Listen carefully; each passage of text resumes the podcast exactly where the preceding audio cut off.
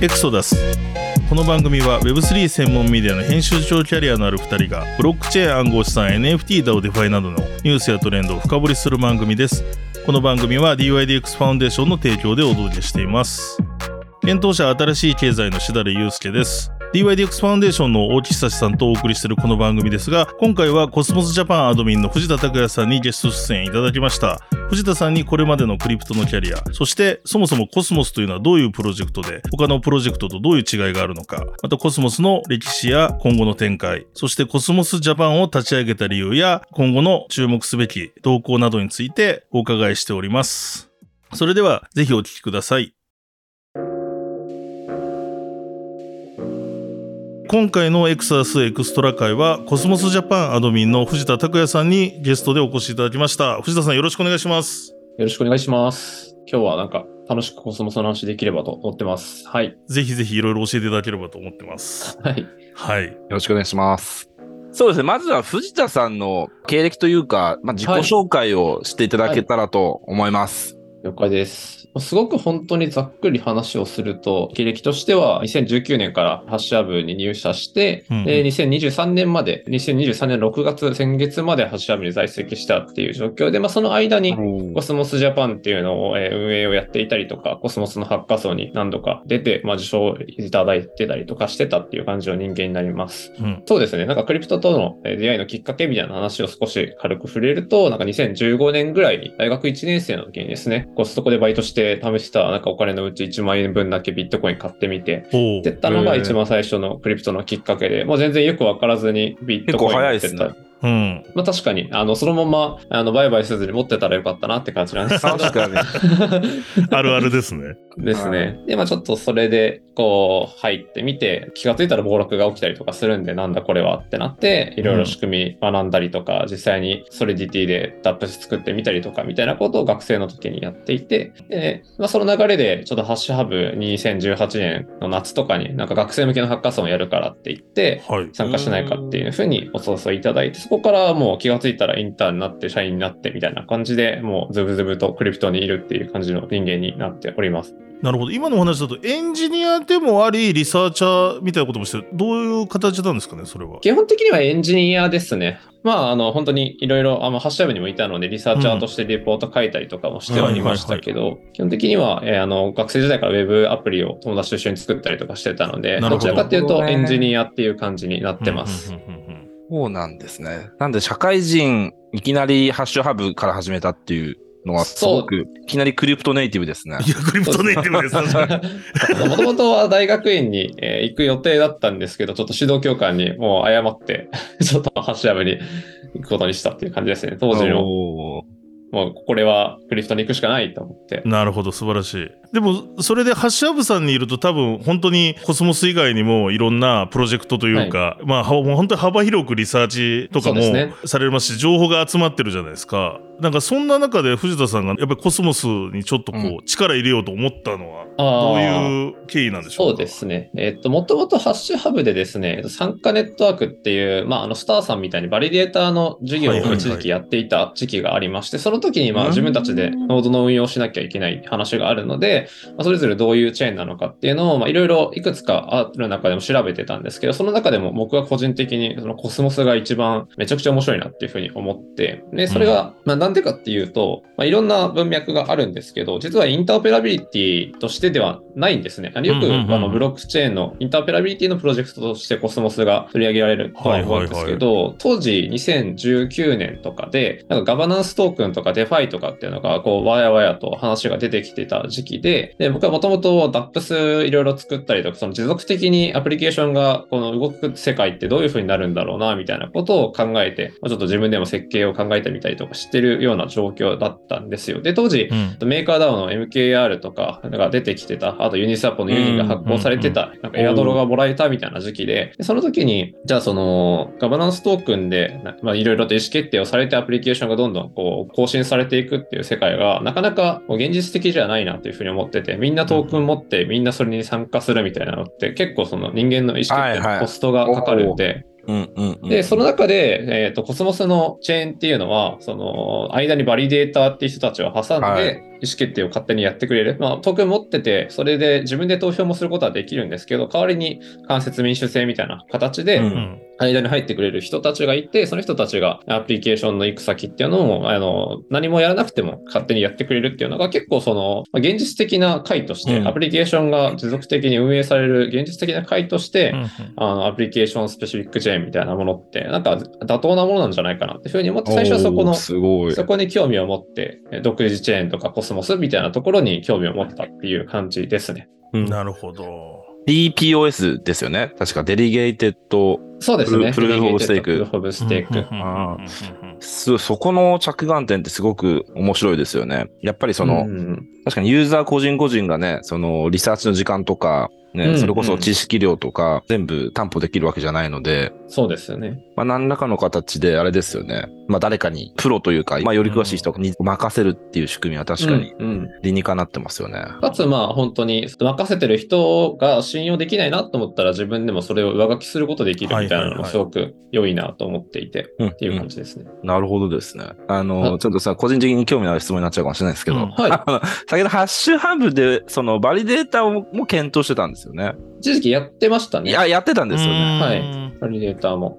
まだ当時はコスモスハブ、あの IBC っていうそのコスモスの中でのその相互運用をさせるためのプロトコルはまだ適用されている段階じゃなかったので、本当にコスモスハブのバリデーターをただ粛々とやってたっていうだけなんあー、なるほどですね。なるほど、はなるほど。いや、そうなんですよね。だからコスモスはめちゃくちゃ歴史が長いですよね。本当に初めのテンダーミントの頃から。です。そうですね。もともと本当に2014年とかからテンダーミントやるとかはいだった。ので、まあそれもその先ほど言ってた DPOS っていうそのコンセンサスアルゴリズムのための、まあエンジンがテンダーミントコアっていうんですけども、うん確かに、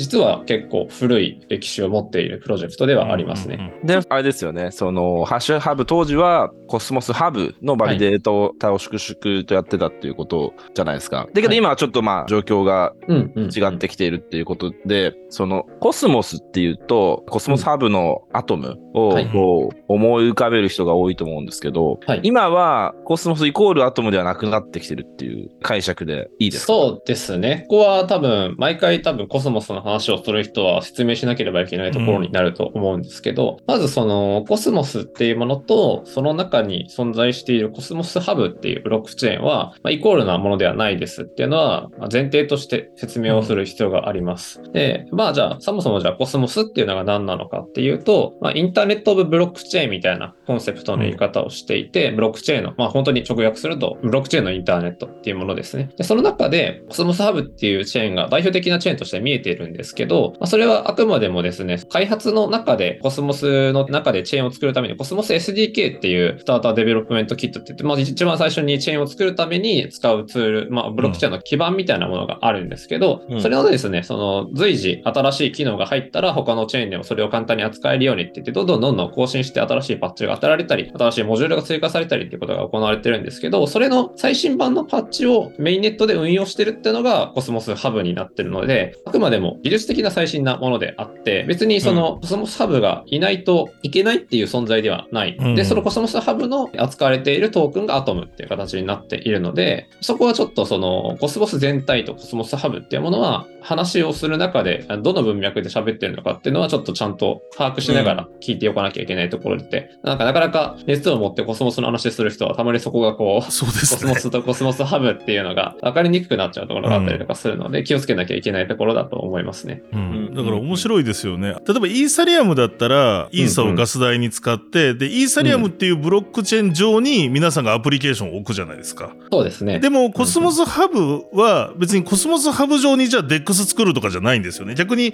コスモスにつなげるチェーンを作ってくれってていうことですよね。コスモスプロジェクトとしてはなんか。そうです。コスモスの中にコスモスハブと別のチェーンを、機能を持ったものを作ってくださいっていう形になりますね。で、まあなんかよく比較として多分分かりやすいのは、ポルカドットとかもインターオペラビリティのプロジェクトとして語られる部分だと思うんですけど、ポルカドットの場合はリレーチェーンっていう橋渡しを、インターオペラビリティをやるときに橋渡しをしてくれる親のチェーンみたいなものが必要になります。でイーサリアムもその L2 とイーサリアムのメインネットみたいなものがあって、そこも、えー、イーサリアムのメインネットが親になることによって、それぞれが、みたいなことが、現状まあそういうふうにして、インターオペラビリティと、まあ、ちょっと言えるかどうかわかんないですけど、そういう形で、まあ親のチェーンがどうしてもいないとまともに機能しないっていうような状況になってるんですけど、コスモスの場合はそのコスモスハブがいないとインターオペラビリティができないっていうわけでは全然ないんですね。新しく出てきたチェーン同士が、それぞれがその、まあ IBC ってよく出てくる Inter-Blockchain Communication って言われてる、まあ、プロトコル規格みたいなものがあるんですけど、それを使うと別に新しく入ってきた A チェーンとか B チェーンみたいなものがコスモスハブには繋がなくても A チェーンと B チェーン同士がその IBC を使って勝手にインターオペラビリティができるって形になっているので、そのインターオペラビリティのためにコスモスハブが必ず必要なわけではないっていうのが一つ、他のそのインターオペラビリティのプロジェクトだったりとかと比較して明確な違いなのかなというふうに思っています。コスモスハブはその現状ではなかったら困るんですか？いや、あの、本当にインターオペラビリティをやるためだけだったら全然必要はないです。ただ、今新しくですね、最近だとその Interchain Security とかっていうような新しい技術が出てきていて、うん、まあ、その中だと、まあ、どういうものかっていうと、コスモスハブが持ってる時価総額分の、まあ、ブロックチェーンとしてのセキュリティを新しいチェーンに貸し出すみたいな、貸し出すっていうか、まあ、与えるっていうのが実質正しい表現かなとは思うんですけど、うん、まあ、そういう意味では、その、もうすでにアトムがどういうふうにして評価するかっていうのがすごく難しいとこなんですけど、コスモスハブ自体は、コスモスのエコシステムの中だと代表的なチェーンとしてある程度評価されて、時価総額がついているので、その持っているセキュリティをこれから必要な機能の新しくこういう機能が欲しいよね、エコシステムの中でこういう機能の持ったチェーンが欲しいよねっていう時に、同じだけのセキュリティを付与させて、新しく新興チェーンを立ち上げることができるみたいな風にしているので、まあ、それインターオペラビリティをやるだけって意味だと別にコスモスハブは必要ないんですが、まあ、そういうセキュリティを貸し出すみたいな役割っていうのを新しく担って、まあ、そういう形でコスモスハブの存在意義みたいなものを何とかして維持しようとしてるっていうのが、まあ、現状のコスモスハブの、えー、いる意義みたいな形になってますね。うそうかそうか。だからそのコスモスプロジェクト内ででいろんな独自チェーンが作られるわけですけどそれらのプロジェクトによってグラデーションがあるというか、はい、もうセキュリティは自分たちでやりますってってところは別にコスモスハブが止まっても問題ないし、うん、でもそうですそうです。ちっちゃいチェーンだからしだらチェーンはじゃあちょっとそのセキュリティ借りたいよねって時はそうです、ね、もちろんコスモスハブが大事になってくるっていう。でもそれはプロジェクトが選べるってことですよね、うんうん、そうです。好きなように選べるようになりますし今だとちょっと今だとその今後今 V1 って言ってバージョン1稼働してるんですけど、はい、今後 V2 とか V3 とかっていう風にななっていく予定。で、それもなんかより進行チェーンが柔軟にセキュリティを借りられるようにしていこうっていうような流れになっていて、面白い。今だとなかなかセキュリティを借りれるのに制約っていうわけじゃないんですけど、コスモスハブの中でガバナンスの投票、アトム持ってる人たちの中で投票が行われて、うん、このチェーンにはセキュリティを貸してもいいよね、いけないよねっていうのが、ちゃんと認可が通れば、今は借りられるっていう形になってます。で、今後 V2 とか V3 になってくると、そこがその、バリデータのとこ、あの、別にアトムトークンを持ってるっていうの、ガバナンス投票をやらなくても、バリデーターとうまく、コスモスハブのバリデーターと話がつけば、それぞれで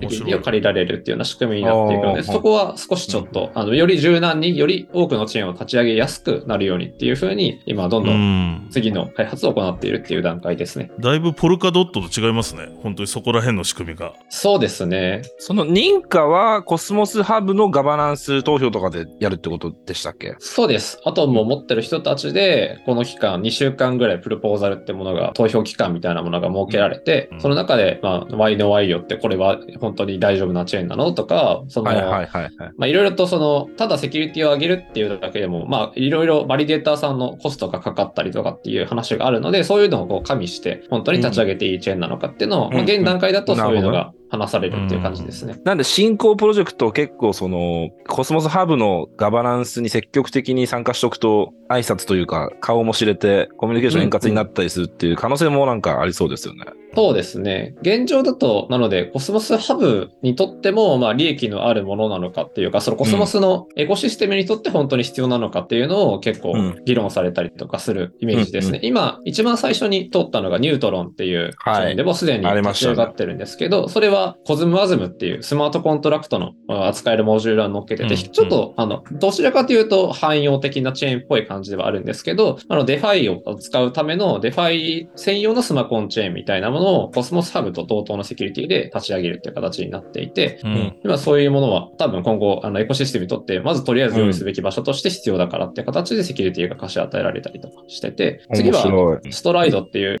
最近だと本当 LSD とかって言って、あの、ステーキングしてる時のトークンを流動性を担保させるようにして、みたいな話がありますけど、それを、そのリキッドステーキング用のチェーンっていうのがまた別で出てきて、エコシステムにとってもそれは重要だから、あの、同じだけのセキュリティを与えようって形で今やっているところですね。セキュリティを与えるって面白いですね。そうですね。うんバリデーターさんがでも今の仕組みだととてもちょっと負荷が高い形なので、はいはいはい多分今後より柔軟になっていくとは思うんですけど。うんおお。まあ、先ほどもね、シダさんもおっしゃってましたけど、まさに、まあ、イーサとかとは全く違う性質のものですね、スマートムは。うんうんなんで単純、わかんないですけど、時価総額ランキングとかで単純にそこで全く違う性質のものなのに比較するのっていうのは、うんあのね、うんまあミスリーディングになっちゃうかもしれないなっていうふうに思いましたね。うんうんううんんそうですね。確かに。だってそのコスモスプロジェコスモス内でいろんな独自ブロックチェーンができてきてそれらもトークンを出すわけじゃないですかはいそうですね。やっぱりそこが大きな違いなとこかなと思いますねだからユニスワップがイーサを超えることはないのかな？ないって言っちゃいけない。難しいけど、わかんないですけど、その、例えば、コスモスの独自チェーンのトークンが、かアトムを超えることっていうのは結構、なんかすすぐありそうっていうか。全然あり得ますし、過去にもあのテラっていうプロジェクトがありましたけど、ねまさにまさにですよね。はいはい。うんテラとかはもう時価総額的には全然アトムを超えてそうか、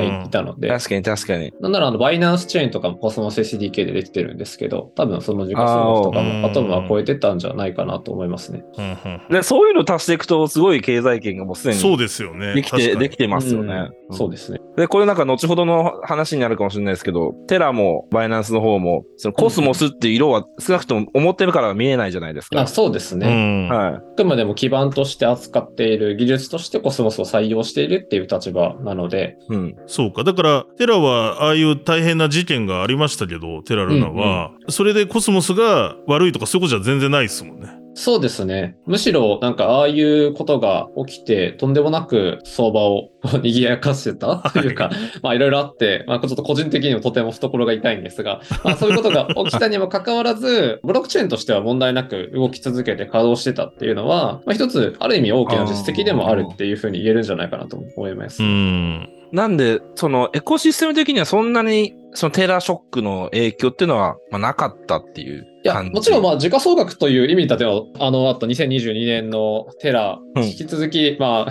FTX とかもいろいろあり、まあ、その相場の影響は明らかに受けてはいるんですけども、でも、だから、テラと近かったからといって、近いシステムだからといって、すごく被害を被ったかっていうと、そんなことは確かにないと思いますね。うん。まあまあ確かに、あれはもう仮想通貨ね、業界全体が、うんもちろん大きな影響をそもそも受けたっていう話であると思うんですけど、うん。なので確かにその、先ほどちらっと言ったそのコスモス自体にこう、欠陥があったっていうことではないっていうことなんですね、あれは。そうですね。あの、テラが作っているステーブルトークンの発行のプロセスに、まあ、それもうん欠陥があったというか、まあ、その仕様通りに動いてあれが起きてしまったっていう話なはずなので、何かその、うんハッキングで脆弱性があったとかいうわけではないとは思うんですけど、そのテラの仕組みが想定していないことが起きてしまったっていうことだと思います。ちょっと僕もそこのアルゴリズムの仕組みとかは今詳しくあの覚えてないんですけど、まあでもそういうふうな理解をしています。そうですよね。だから、まあ、ある意味、テラ側がコスモスっていう、まあ、そのツールとかを使ってただけであって、うんうん。別にそれが、もしくは、アップルストアのね、アプリ作ってたみたいな立ち位置だったわけですもんね、彼らは。そうですね。で、そのアプリにバグがあっただけで別にアップルストアは問題なかったよね。が問題なわけじゃないみたいな考えだと思うんですけど、うんなるほどな。うんだから、そうですよね。そこの影響っていうのは確か、まあ、その市場全体の影響っていうのはあったけど、うんうんうん。っていうことですし、まあ、今ね、なんか、テラも、またなんか、シックスサムライとか言って、なんか、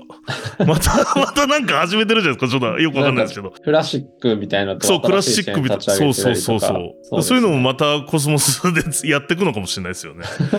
そうですね。復活というか。彼らとしては、まあ、トークン発行しているので、もうすでに発行しているので、なんとかやっていきたいし、まあ、事故が起きたおかげで逆に知名度を得られて、あの、まあ、なんか、見てる人はいたりするので、あと僕も全然そこを終えてはないんですけど、うん技術的な新しい話はなさそうなので、まあただ盛り上がってはいますよね。うん。その、まあ、テラショックとかも得て、まあはい特に最近、その肌感覚でコスモスすごい勢いがあるなってに感じてるんですけど、う。うんん。それは勘違いですかね？いや、そうですね。そんなこと確かにすごく勢いがあるなっていうのは感じていて、うんまあ。それもあって僕はもう少しそのコスモスにコミットしたいなと思って今ちょっと転職をしたっていうところもあるんですけど、うん簡単にじゃあコスモスハブも含めてちょっとここ数年どういうことが起きてたのかみたいなことを振り返りますと、ぜひぜひ。コスモスハブのメインネットのローンチが2019年になります。で、うんこの時は先ほどもバリデータを少しやってたって話をしてましたけど、まだ IBC とかっていうものは全然適用されてなくて、とりあえずコスモス SDK で支援が立ち上げられますよっていう状況になって、うん。えーまあ必要な、あの IBC は使わないけど、それこそテラっていうのが立ち上がったりとか、あの何かしらデファイ的な機能を持ったチェーンが立ち上がったりとか、バイナンスさんがコスモス SDK を使ってバイナンスチェーンを立ち上げたりとかっていうのが行われてました。この時は、多分他のチェーンと比較の話になると、まだサブストレートとかは、まあ、少し出てきてはいたんですけど、実績としてまだ時間がなかなか経っていなくて、とりあえず企業が何か、あの SDK を使って簡単にチェーンを立ち上げるってなると、コスモス SDK の方が早かったので、こういう採用が早かったのかなっていうふうに思っています。うんで、その2年後に、2021年の3月に IBC が実際に開発が完了して、メインネットに適用させましょうって話になって、これでインターオペラビリティが初めて稼働し始めるようになります。で、この時には、まあ現状もまだその域を出てないとも言えるんですけど、トークンの送金ができる程度の話になっているので、まあ新しく DEX 用のチェーンが立ち上がったりとかして、まあそこに対してコスモスハブからアトムを送って他のトークンに変えてみたいなことが、その IBC っていうプロトコルを介して、まあ比較的他の、えイーサリアムのブリッジとかいうより、ものよりも安全にできるっていうような形になりました。で、まあ、これの時期にですね、2021年とかにオスモシスとかを筆頭にして、新しいチェーンもどんどんはい。出てきてうんやっぱそう。なんだまあ、かつその、その新しいチェーンの上でも、さらにスマートコントラクトが乗ってて、サードパーティーがアプリケーションも立ち上げられるっていう状況にも、うん。テラ、テラとかはまさしくそうなんですけど、だったので、チェーンも立ち上がるし、チェーンの上に立ち上がるアプリケーションもどんどん出てくるし、みはいはいはい。たいな状況になって、じゃあそういう状況で、まあ、それを実際に立ち上げたアプリケーションをどうやって使ってもらうのかみたいなことを考えたときに、各プロジェクトがあのアトムを持ってる人たちに対してエアドロを発生させるみたいなことをやっていたので、はいはいはい。当時は2021年の末とかは結構アトムを持ってる人はエアドロがもらえるらしいよみたいな感じでちょっと盛り上がってたイメージがありますね。うんはんはん確かにコスモス、いエイドのイメージは確かにありますね。うん。うんうんうんうん。なるほどですね。今後も、まあちょっとその当時ほどの盛り上がりがあるかわかんないですけど、今後もチェーンの立ち上がりと、まあスマホンでのアプリケーションの立ち上がりは引き続き行われるので、またちょっと引き続きそこら辺で注目してる人は増えるんだろうなっていうふうに思ってます。そう考えると結構、はい IBC の立ち上げが結構いろんなこうアップチェーンの誕生ときっかけになったみたいなそうですね少しあるんですかね。それはそうだと思いますね。まだその IBC がない段階だと、本当にそれぞれ機能を考えて、テラとかもバイナンスとかも別に各企業で閉じて使われてた最初はいはいうんものなので、そうか隔離された状態ですよね、ある意味。そうです、そうです。なので、その中で自分たちでアプリケーションをやるってなると結構単力がいるというか、総運用はいの機能を使えずに自分たちで何か機能を作って、それだけでも価値を生まなきゃいけないっていう状況だったんですけど、IBC ができることによって、さ他のチェーンの機能を利用して何かうん。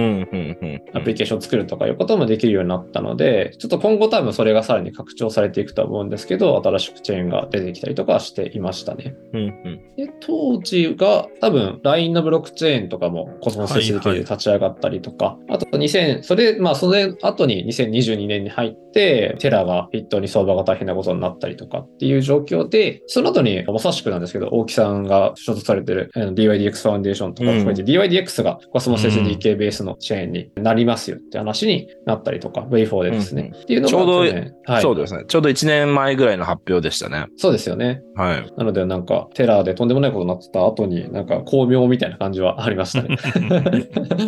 で、あともう少しあるとすると、去年の秋ぐらいにアトム2.0って言って、はいはいはいえっとまあコスモスハブが IBC の適用が完了した後で、もう SDK を作るのと IBC を適用させるっていうのが一番最初のペーパーの内容だったので、それも全部実装しして完了しちゃったので、じゃあその次にコスモスハブっていうものが進むべき場所っていうのはどこなんだろうっていうのがうん、いろいろと新機能を今後作っていくべきだよね。よりインターペラビリティを拡張してアプリケーションレベルでもやれることをどんどん増やしておくべきだよねっていうので、新しい機能を今後こういうのを作っていこうみたいなものが示されたりとかっていうのも去年の状況ですね。でなので、まあ、相場としてなんか、すごくコスモスハブが盛り上がるみたいな状況は正直なくて、エアドローのところで少し注目されたかなぐらいなんですけど、うん去年とかはもう着々と今後のその展開に必要な、もう機能を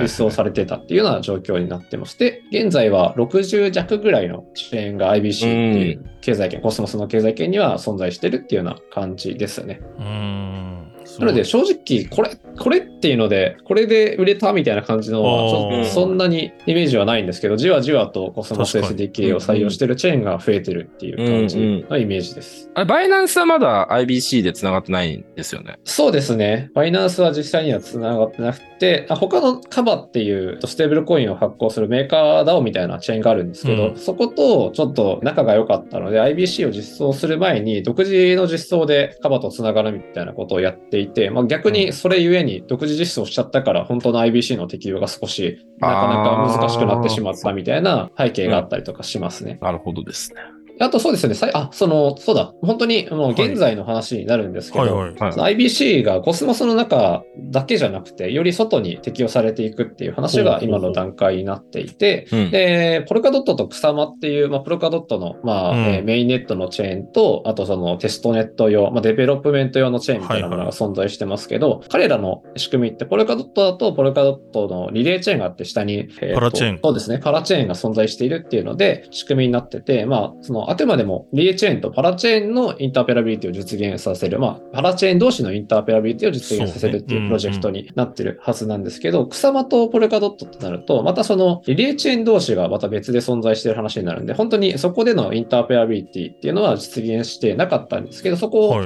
ポルカドットの中のケンタウリっていうプロジェクトがあって、そこのポルカドットとクサマのインターペラビリティを実装するのに IBC を採用するっていう形をほー。なってて、で、今後多分、パラチェーンの中でも多分 IBC が採用されるようになっていくので、結局は IBC でコスモスもポルカドットも繋がっていくんじゃないかなって感じにうん。なっていく。なるほど、面白い。え、わかんない。IBC っていうのは、ある意味、はい。企画みたいなことと思ってればいいんですか？そのソフトウェアな、ミドルウェアなのか企画なのかとか、そういうわけで言うと、えっ、と、企画ですね。実企画、なるほど、なるほど。もう実装されたものというよりは、インターペラビリティを実現するための企画になっていて、それに沿って、えーコスモスは IBC5 っていう Go 言語っていうプログラミング語で実装されてたり、まあもっとよりあの安全にしようっていうので、ラストっていうもので実装したりとかっていうのはあったりとかしますけど、まあ現状は Go で書かれているものがメインになっていて、うん先ほど言ってたポルカドットにさ、えー適用させるとかってなると、またその企画に沿って別の実装を行っているっていうのが正しい理解かなと思います。なるほど。そうか。でも面白いですね。そうすると、結局コスモスハブとポルカドットがつながるみたいなことが、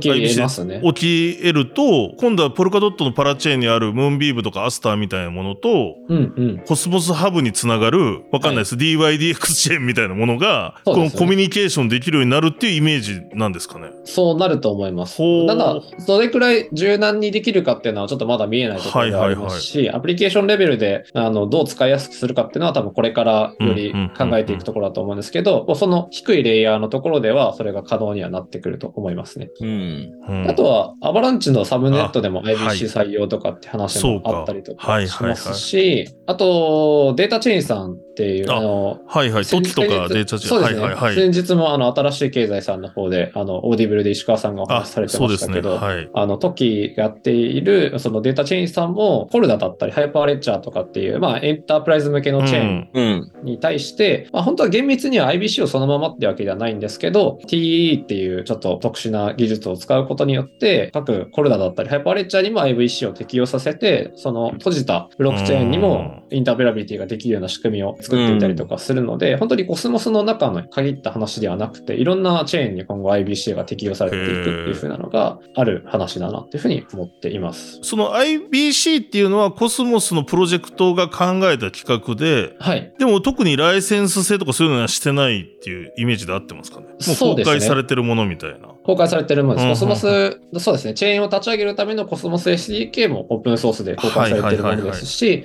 それらを、まあ、最初はまあそれらに適用したものとして IBC が開発されて、うんうんうん IBC も公開されているものになっています。なのでまあ、コスモスとしては新しくエコシステムを盛り上げてくれるチェーンがどんどん出てくるっていうのは、もう全体の発展になるので、うんそれを多分望んだものになっていて、どんどん IBC 適用してくれるチェーンが増えれば増えるほどエコシステムとしては拡大していくのでっていう話だと思いますね。なるほど。ただそれを使うために何かコスモス側に申請したりする必要ももちろんないし、全然っていうことですよね。一銭も払う必要はないうんはずですね。ただまあいろんなチェーンとしてはそれ採用しといた方が後でつなぎやすくなるかもねみたいなことも考えて採用しているっていうところもありますもんね多分。そうだと思います。そうんうん。それこそ、その、LINE さんとかやられてはいはいはい。るチェーンとかも、先日少し話をしていたら、あの、IBC でつなげたりしないんですかって話をしたら、あの、別に全然クローズで居続けるつもりはなくて、うん。そのうちまあ、IBC でつなげたいと思っていて、まあ、その機能も一応チェーンとしては持ってるんですよ、みたいな話をされてたので、はいはいはいはいはい。そこは本当に選択肢として、うん。最初は別に全然その他のチェーンとインターペラビリティをしなくてもよくて、うん。とりあえず自分たちのアプリケーションとしてチェーンを立ち上げてもらって、うん。その後はまあ柔軟につなげることもできるようになるっていうのが、確かにコスモスを採用する意味では、エンタープライズがやる意味、あの、やりたいこととして、最初に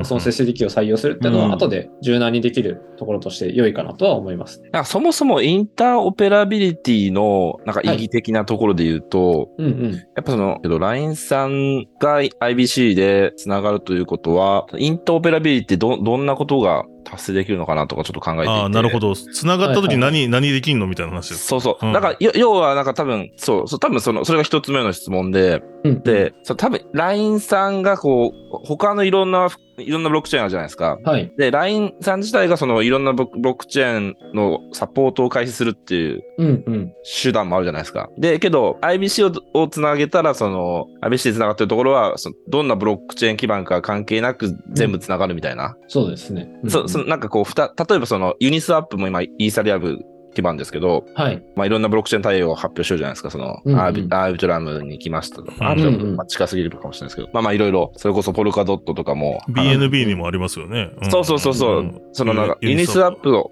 はい、ユニスワップが、いろんな複数のマルチチェーンに対応していく方向性と、なんか IBC につなげちゃえば、それぞれのチェーンにアプリ置かなくてもいい。置かなくても、そね IBC で全部つながってるから、結局そこにつ、そこ一回つなげればいいっていう。うん、そう、まさしく。そうそういうことでですよね。そうです、そうです。先日、あの、インターチェーンジャパンっていうイベントでも、あうんの木村優君がちょっとその話をされてたんですけど、そまさしくユニスワップとかはクロスチェーンとかみたいななんか言い方をして、各チェーンに、まあ、同じアプリケーションをどんどん展開していくことによって、アプリケーションをどんどんこう、ブランディングして、他にも展開していくって形ですけど、それとはちょっと違って、まさしくおっしゃる通り、インターチェーンっていう言い方を最近だとしていてうん、一つチェーンを立ち上げると、まあそれをいろんなチェーン上で展開するのではなく、それを一つ、まあ、なので多分 DYDX さんがやりたいこともまさしくそれだと思うんですよ。うん。はい。自分たちのチェーンとしてアプリケーションを用意して、それを他のところと、えー一つ自分たちの場所を用意しておいて、そこを相互作用させることによって、どこからでも使いやすいようにするみたいなのはうん。あると思っていて、うん。そう思いますね。ん。そうですね。なので、まあ、LINE とか、えーじゃあまあ LINE がど繋がったらどうなるかって話を先ほどしてましたけど、例えばその、まあ LINE さんだとすごい数のそのユーザーを、まあ、まあ抱えていて、実は知らないうちに裏で LINE ブロックチェーンを触ってるみたいな状況も起きると思うんですね。なので、まあそれでアカウントを実はもうすでにそのコスモスのエコシステム内で自分のアカウントっていうのを持っていて、気がついたら、例えば IBC で繋がってデータチェーンさんが用意している、あの、証券の、証券用のチェーンみたいなものに、ステーブルコインで証券を買うこともできるようになったりとか、うんまあ本当にいろんなことができると思います。買った証券を何か担保に入れて、ステーブルコインを発行することもできたりとかするかもしれないですし、まあそういう、とりあえずはデファイの文脈で盛り上がるかなとは思うんですが、まあ DID であったりとか、まあそういう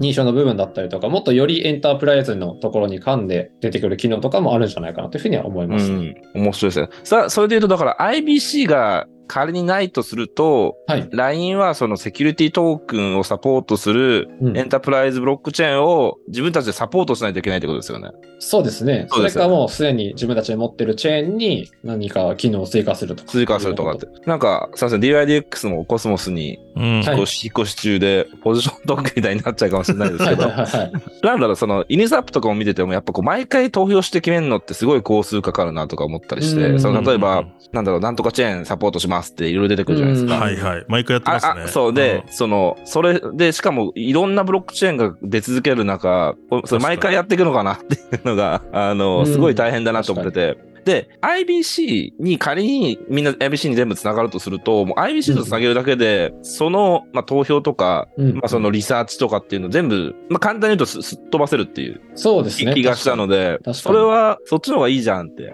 思いました。そうですね。まあ、なので、まあ、その、例えばその独自チェーンを使って DYDX 立ち上げてる、まあ、アプリケーションチェーンとユニスアップの比較で、まあ、なんかメリデメみたいなところを考えると、多分、まあ、今現状としてもイーサリアムのエコシステムっていうのがすごく強い強いところなので、まあ、そこが今後 IBC としてどれくらいそのアプリケーションが出てきて、そこでまあ、えー一ユーザーとして使いやすいものになっていくかっていうのがすごく変わってくるところなんだと思います。で、あ、そうですね。そういう意味だと、あ多分その、じゃあ、独自アプリケーションチェーンと汎用チェーンっていうのが、まあ、どう違うのか、どううんうん各ユーザーにとって意味のあるものなのかっていうところが一つ大きなところかなっていうふうに思っていて、まあ簡単に整理をすると、今話したように、まあチェーンごとにアプリケーションを持ってる、機能を持ってるっていうのがコスモスの世界観の application specific chain、うんアプリ専用チェーンと言われてるもので、まあイーサリアムみたいに同じチェーンにスマートコントラクトがたくさんデプロイされてて、その中にプロジェクトが同居しているようなのが、まあイーサリアムとかの、このまあジェネラルパーパスチェーン、まあ汎用チェーンって言われているようなものですよね。で、これこう、どう違いがあるかっていうと、あの、一つのチェーン上にイーサリアムだとアプリケーションが載ってるので、トランザクションを実行する際に、どうしてもそのガス代っていうものを高騰してしまって、そこのスペースっていうものをどうしてもオークションで取り合うことになってしまうっていうのが、まあ、一つ大きな特徴で、今日もなんかガス代高いっていうのを、まあ定期的にタイムラインで見ますけど、そうですね。うん。そういう処理っていうのが、ブロックチェーンとしての処理っていうものが、そもそもそれ自体も分散されて、アプリケーションとしての位置も分散されてますけど、その実際の処理っていうのも分散されることによって、一つ一つのトランザクションを実行するガス代が低くなるっていうのは、一つ大きな特徴なのかなというふうに思ってます。で、まあそんなところですかね。まあここも実は、そのコスモスの長い歴史の中で、ここを目指して作られてきたものだったりとかするので、あの、もともとテンダーミントができたっていうのも、ビットコインのそのスケーリングの問題を解決しようっていうところから出てきてるプロジェクトなので、それをさらにチェーンとして機能ごとに分けて、さらにスケーリングをさせるっていうところとして、本当にスケーリングをやっていくと、ことを突き止めた結果、 interoperability に行き着いたっていうプロジェクトなので、ここを一つ理にかなっているし、面白いところかなというふうに思ってますね。なるほど。そうか。だから、あの、なんか僕の印象で、そのコスモス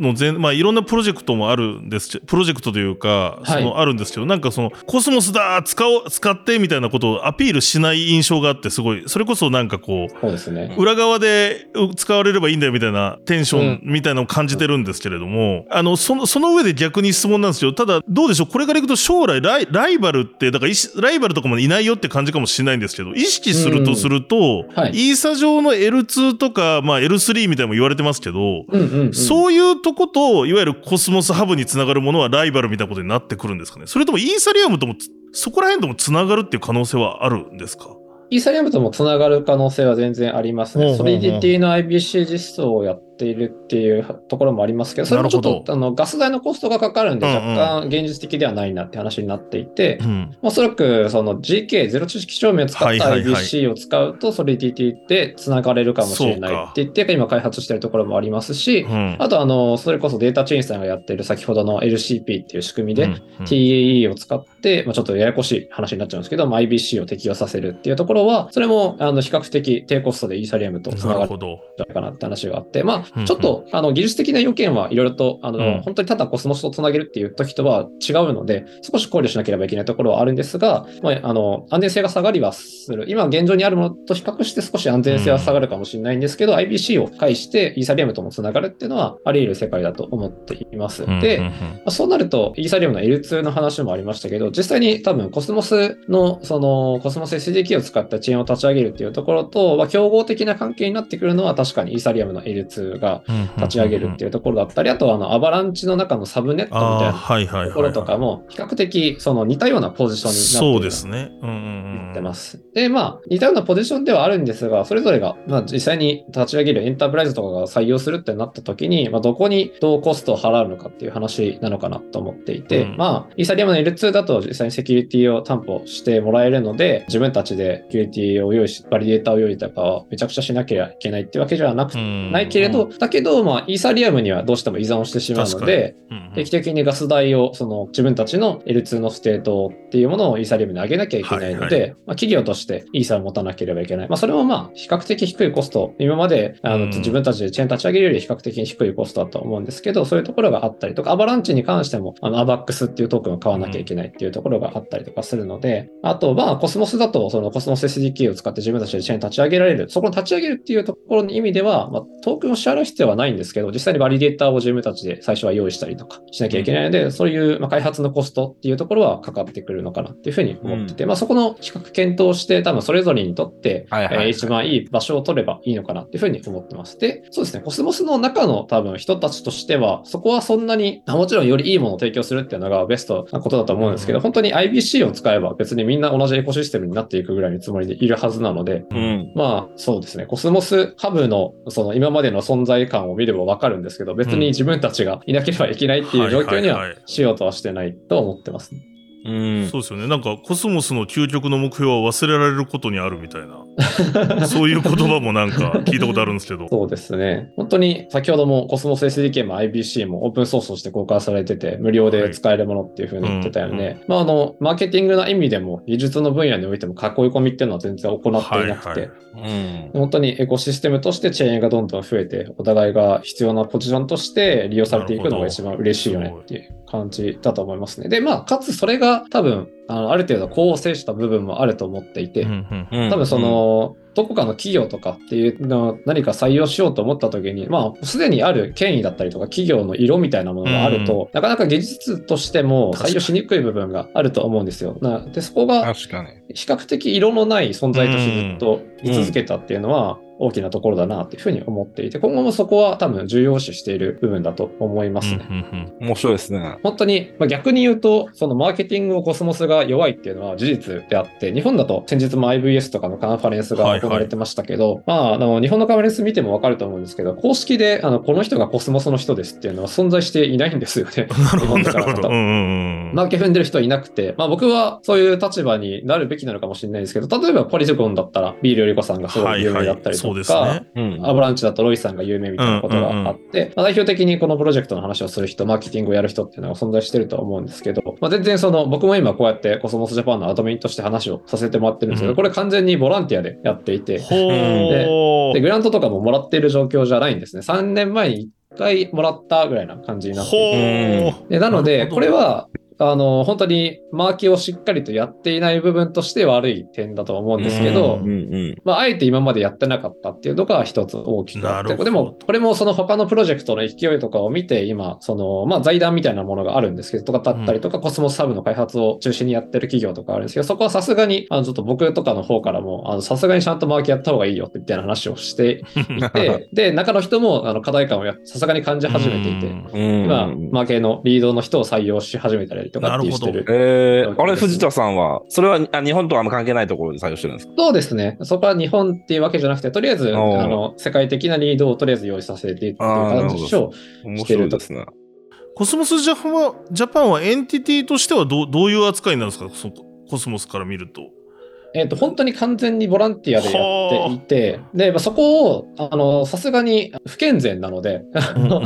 やっていく上でそうす。ねなるほど、なるほど。うん、しかもマーケティングとかだとね、お金必要になったりしますもんね。ぶっちゃけ。そうなんですよん先日もイベントやった時も、そのスポンサー費とかは各登壇していただくプロジェクトさんにちょっと交渉してはいさせていたはいはい。だいたりとかそうか、そうか。してたんで、そこはちょっとちゃんと整えていかなきゃいけないと思ってるんで、まあ、日頃の別にお金がかからない活動はそんなにいいんですけど、例えばイベントをやるときぐらいは、あのちゃんと予算がついて活動できるようにっていうのを、今ちょっと、それこそ財団の人たちと話をして、そこを僕らだけじゃなくて、世界中でも多分そういうイベントをやりたいって人たちはいるはずなので、そういうその間口みたいなものを作っていくべきですよね、みたいなことを提言して、今ちょっと話をしているところですね。なるほど。なるほど。なんで今後コスモスジャパンとしてやっぱそういったそのグローバルでのコスモスの動きにこう、どんどんこう一緒に動いてって、うんうんで、まあ、グラントなり、その資金的なサポートもそこの、まあ、クロコスモスっていうんですかね、そのコスモスの中中心はそうですね。インないと思うんですけど。ターチェーンファウンデーション。ファウンデーションかそうね。うん。うん、そこからまあ支援してもらうことをまあ目指していくみたいな。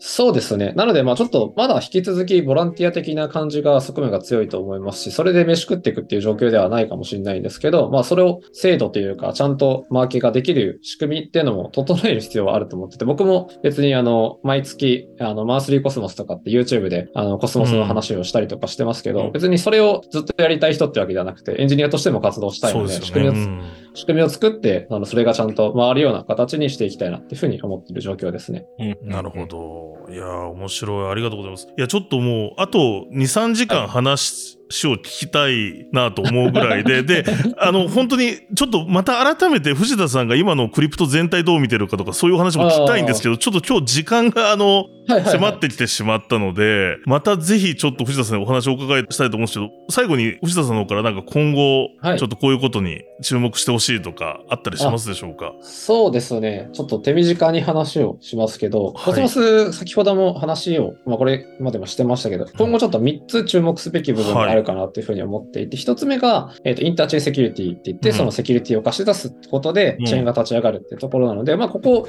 はとりあえずエコシステムにとって必要なものが、必要とされているものがそこに採用されていくので、まずもしそのコスモスを追ってる人はそこでどういうものが出てくるのかみたいなのを見てると、多分今後どういうふうにエコシステムが発展するのかみたいなところが分かるようになるかなと思います。あと2つ目が、インターチェーンのアプリケーション。先ほども dYdX の話もしてましたけど、自分たちとしてチェーンを立ち上げることによって、いろんなえー分野で、いろんな領域にその自分たちの価値を提供させるようにするっていうのが、今後多分トレンドになっていくんじゃないかなと思っていて、まあ、あの、木村優君がやってる iInify さんとかも DeFi のアグリゲーターやるとかいう話をされてましたけど、そういうところで、本当にそのインターチェーンのアプリケーションっていうのが出てきて、それがどういうふうに発展していくかっていうのは注目してほしいところです。うんで最後が IBC が先ほども言いましたけど、もっともっうんとコスモス以外の部分やに適用されていく。っていうところも一つ大きなトレンドなので、それがどういうふうに実際に、まあ、まだまだ多分トークンの送金がやっとアバランチとポルカドットとかでできるようになったっていうレベルが一番最初だとは思うんですけど、そこからさらに多分スマートコントラクトがお互いに作用し合うとかっていう世界もあの今後はできていく可能性があるのでうん、うんうんうんそこをちょっと注目して、その3つ注目してみていただけると、よりちょっと今後ブロックチェーン、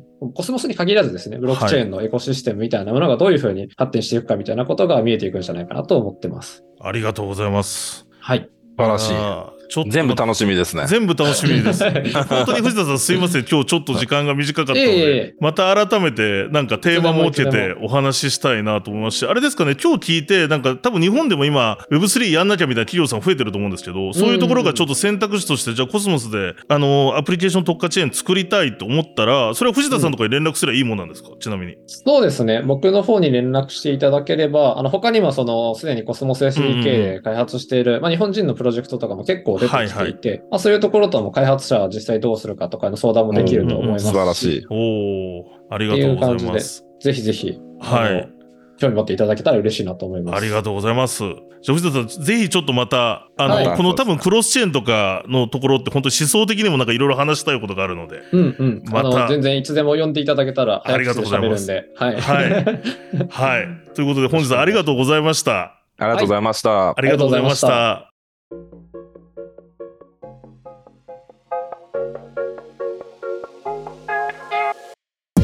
今回もお聞きいただきましてありがとうございました。今回はエクストラ会としてゲストにコスモスジャパンアドミンの藤田拓也さんをお迎えいたしました。このエクソダスでは毎週水曜日は通常会として暗号資産のマーケット情報、そしてウィークリーのニュースをヘッドラインで紹介して、それらいくつかピックアップして深掘りする番組を放送しております。ぜひまだエクソダスフォローしてない方は各ポッドキャストスタンドでフォローいただければと思います。また、この番組の感想や、こういった方ゲストに呼んでほしいみたいなリクエストもですね、どしどし受け付けております。ツイッターでハッシュタグ、エクソダス使用、エクソダスカタカナ、使用ひらがなです。このハッシュタグをつけていただいて、ぜひ感想やリクエストをツイートいただければと思います。もしくは僕と大木さんの方、DM 開放しておりますので、リクエストなどありましたら、そちらの方にもどしどしいただければと思っております。それではこの番組は DYDX ファウンデーションの提供でお届けしました。またエクソダスでお会いしましょう。さようなら。この番組は一般的な情報提供のみを目的として配信しているものであり、いかなる暗号資産、有価証券等の取得を勧誘するものではありません。また、出演者による投資助言を目的としたものではありません。暗号資産投資にはリスクが伴います。投資を行う際はリスクをご了承の上、ご自身の判断で行っていただくようお願い申し上げます。